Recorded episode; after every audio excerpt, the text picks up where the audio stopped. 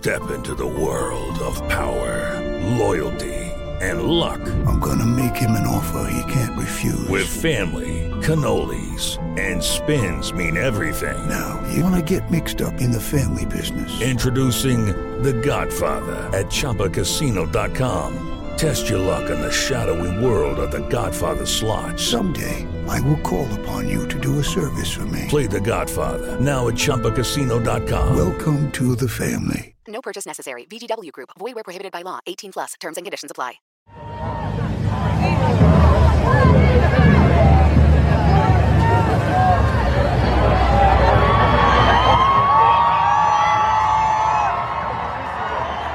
Você com certeza viu a cena registrada no domingo passado aqui na Inglaterra. Milhares de manifestantes no centro de Bristol, cidade que fica a mais ou menos 200 quilômetros de distância aqui de Londres, vizinha do país de Gales.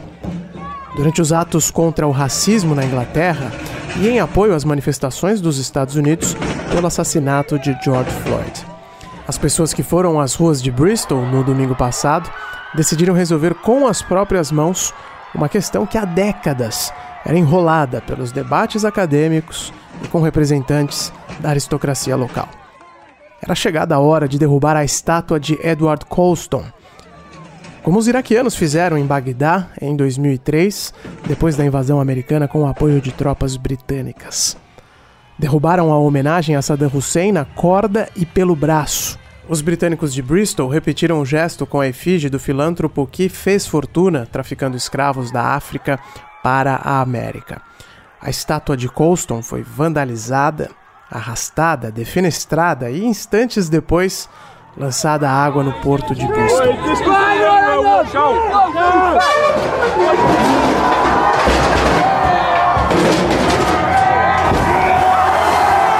Um ato visceral, nada típico dos britânicos, sempre enclausurados na postura de não demonstrar sentimentos. Não foi uma cena típica do Reino Unido. E para que o país tenha chegado neste estágio, é porque algo muito fora de lugar está ocorrendo.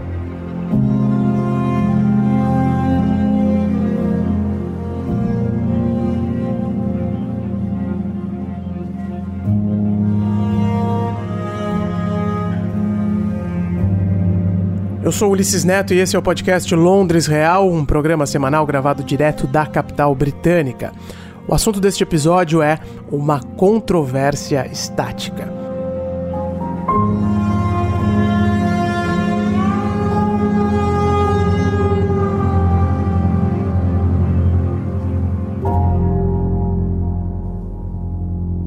Porque quando os quilos e quilos de bronze em formato de Edward Colston foram parar no fundo do mar, havia ali um simbolismo bem forte. Uma linha foi cruzada e agora dificilmente será possível voltar atrás. A pesquisadora Marenka Thompson Odrum definiu aquele instante como uma espécie de ironia histórica.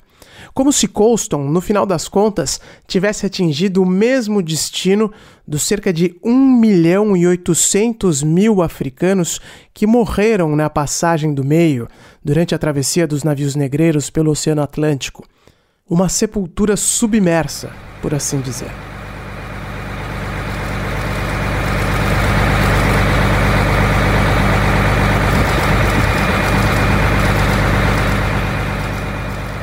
Mas até nisso a reparação histórica foi falha. Dias depois, a estátua de Coulson acabou resgatada por um guindaste da prefeitura local. O pedaço, vandalizado de bronze, agora está em um local não revelado para sua própria proteção. Vai acabar em algum museu da região, como determinaram as autoridades locais. O fato é que a derrubada dessa estátua desencadeou um movimento que está ocorrendo até agora aqui na Inglaterra. E Londres é o epicentro destas discussões. Na prática, praças, ruas, escolas, prédios e até pubs londrinos podem mudar bastante em breve. Citando a pesquisadora Thompson Odlon mais uma vez, isso não é uma hipérbole. Cada tijolo de cada construção do Reino Unido carrega na sua composição um pouco do passado escravocrata deste país. O império foi construído com sangue e suor negros e de tantas outras etnias que foram subjugadas ao longo dos séculos. Isso é inquestionável. O que se questiona, no entanto, é como lidar com a situação a partir de agora, 187 anos depois da abolição da escravatura na Grã-Bretanha e em suas colônias.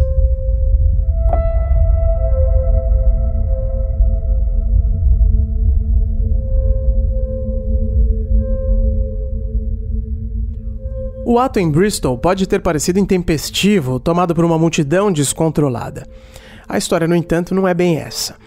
Há décadas que Bristol vem tentando fazer as pazes com seu passado. A cidade era uma das principais portas de entrada e saída das embarcações que faziam o comércio de escravos triangular, não é? que ia da Europa para a África, da África para as Américas e depois de volta aqui para a Europa. Edward Colston não era apenas uma estátua em Bristol. O nome dele também batiza ruas, praças, escolas, prédios e a principal casa de espetáculos da cidade.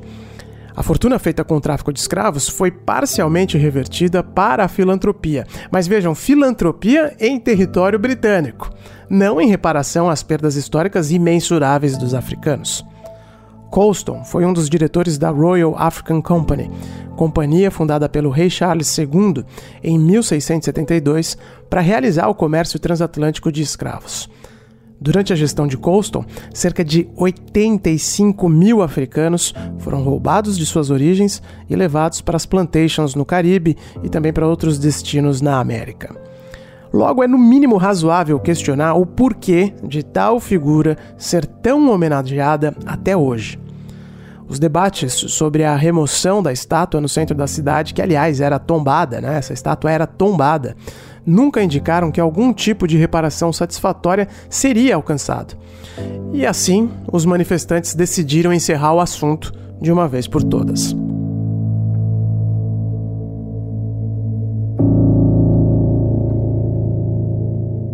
O ato do domingo passado dividiu o país.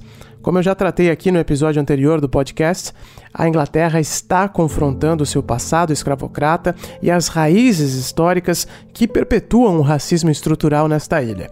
É como se o país estivesse em uma sessão de terapia, questionando acontecimentos do passado que até hoje impedem que a nação viva em paz consigo mesma.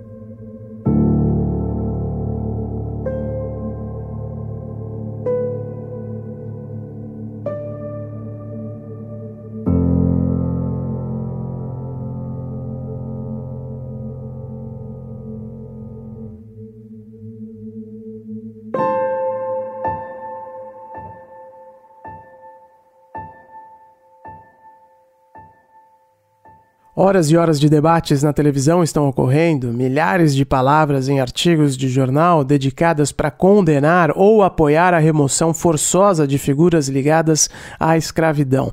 Até uma lista com homenagens a figuras polêmicas foi criada para identificar cada um dos próximos alvos dos manifestantes.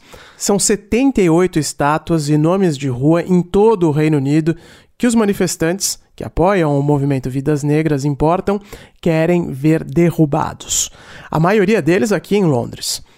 Entre os ameaçados estão as estátuas de Cristóvão Colombo, Thomas Guy, que também é nome de um renomado hospital aqui da capital britânica, e ainda de Francis Drake, o famoso corsário que virou Sir. E esse é só o começo.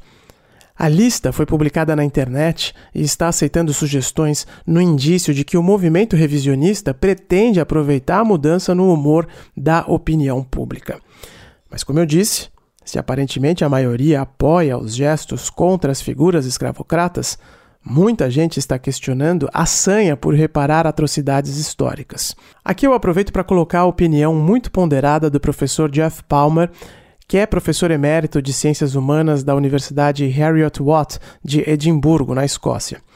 Ele foi questionado pela Sky News se não haveria algo de positivo na derrubada de estátuas de figuras ligadas à escravidão. Eu já volto com a tradução. Ouçam o que ele falou. Well, I don't know what that goodness would mean because um, once the statue has come down, what do you do next? If in fact the social conditions remain the same. And what I'm concerned about is in a hundred years, you look back and somebody said, Who was Guston?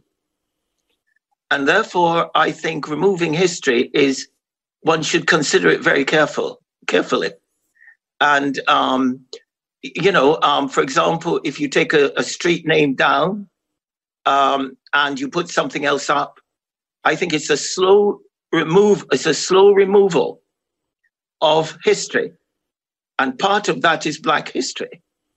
And somehow, what I would prefer is for a, a plaque to be put up, and the plaque should have no holes barred. If somebody was responsible for killing, um, you know, 50 slaves or 100 slaves or 1,000 slaves, that should be on the plaque.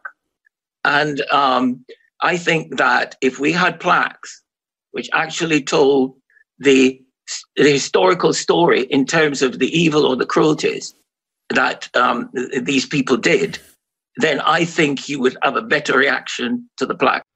O professor Palmer disse o seguinte: Não sei o que esse algo de positivo significa, porque o que será feito depois que todas as estátuas forem removidas? Na verdade, as condições sociais vão continuar as mesmas. O que me preocupa é que daqui a 100 anos vamos olhar para trás e alguém vai perguntar: quem é Colston? Portanto, remover partes da história deve ser algo considerado de forma muito cuidadosa. Por exemplo, se você tira o nome de uma rua e coloca outro nome no lugar, me parece que é uma remoção lenta da história e parte dessa história também é história negra. Então, o que eu preferiria seria uma placa sem maquiar a história. Se alguém foi responsável pelo assassinato de 50, 100 ou 1000 escravos, isso deve estar na placa indicativa da estátua. Acho que se tivéssemos placas que refletissem o nível de maldade e crueldade dessas pessoas, acredito que teríamos uma reação melhor.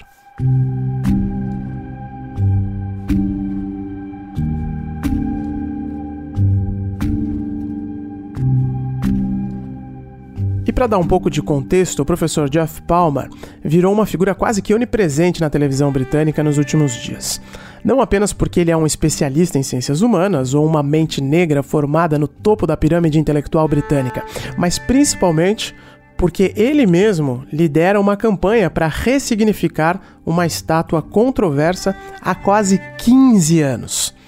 O alvo da campanha, encabeçada pelo Sir Geoff Palmer, é a imponente estátua do imperialista Henry Dundas, em Edimburgo, na Escócia.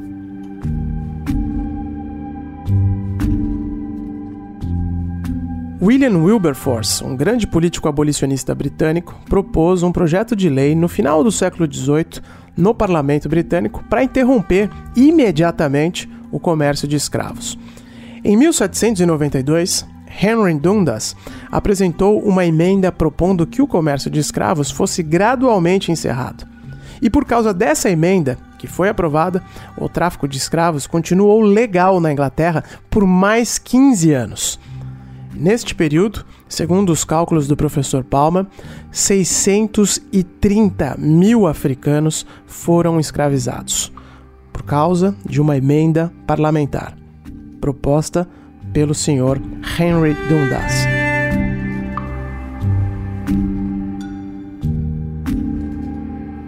Apesar disso, a placa original da estátua, que está em uma coluna portentosa em Edimburgo, não menciona o fato de que Dundas teve este papel relevante em manter o tráfico de escravos.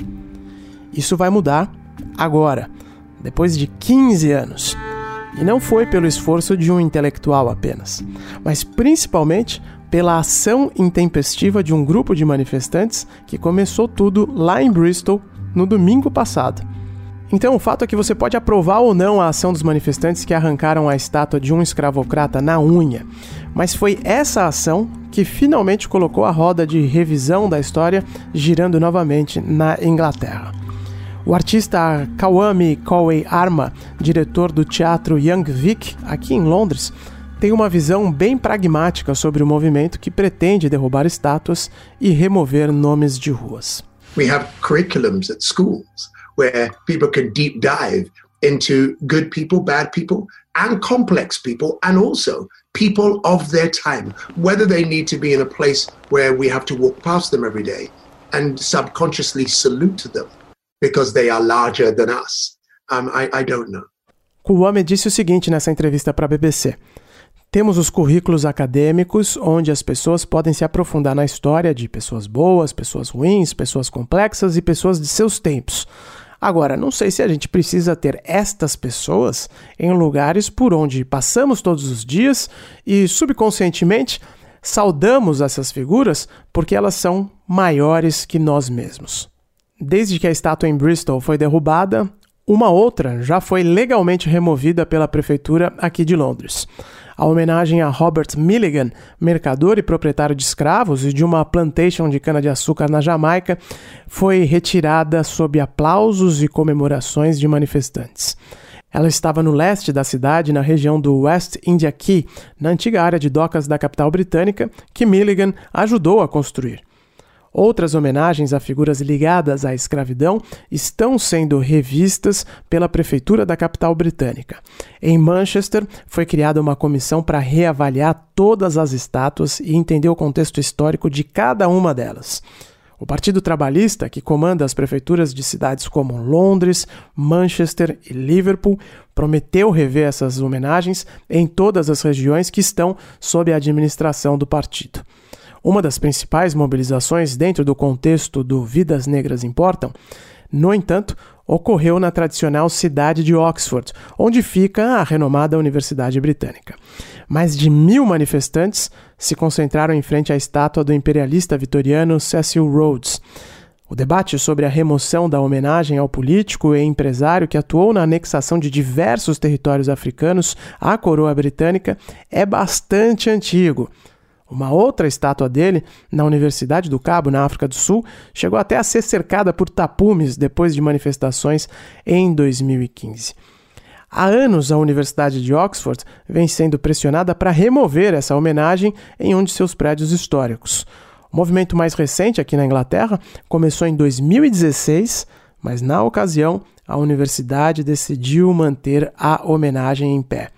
Até porque Grandes doadores da aristocracia britânica ameaçaram cortar cerca de 100 milhões de libras em financiamento da instituição caso ela cedesse às manifestações.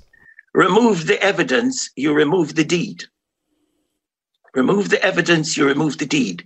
And I would prefer that statue to remain where it is o que o professor de Edimburgo está dizendo é que se você remove a prova do ato, você também remove o ato em si.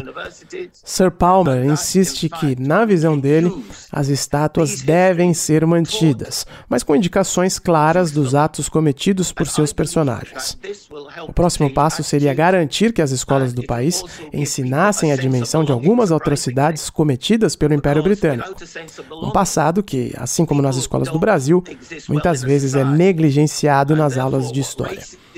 Porque só assim será possível mudar o comportamento das pessoas e ainda conferir um sentimento, né, um sentido de pertencimento para os negros britânicos. Sem um senso de pertencimento, as pessoas não existem de forma plena dentro de uma sociedade. Thus, we've got to teach history to make sure that the black people in this country have a sense of belonging so they can compete and have representation, which in fact will allow them um, to take part in the society and not be seen as the other because they're black.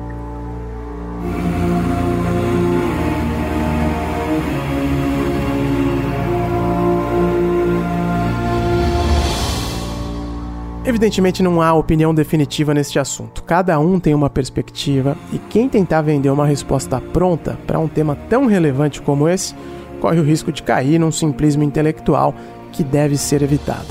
O mais importante aqui, me parece, é o fato de que, a duras penas e em meio a uma pandemia, os britânicos estão tentando se reconciliar com a própria história.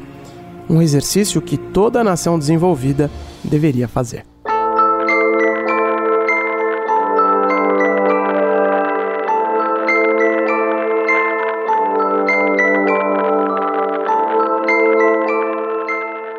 O Londres Real é um podcast semanal da Jovem Pan. Na próxima sexta-feira, eu, Ulisses Neto, volto com outro assunto. E se você quiser saber algo específico da vida aqui na ilha da Dona Elizabeth Regina II, é só me mandar uma mensagem. No Twitter você me encontra no arroba Ulisses Neto e no Instagram no arroba Londres Real. Um abraço e até semana que vem.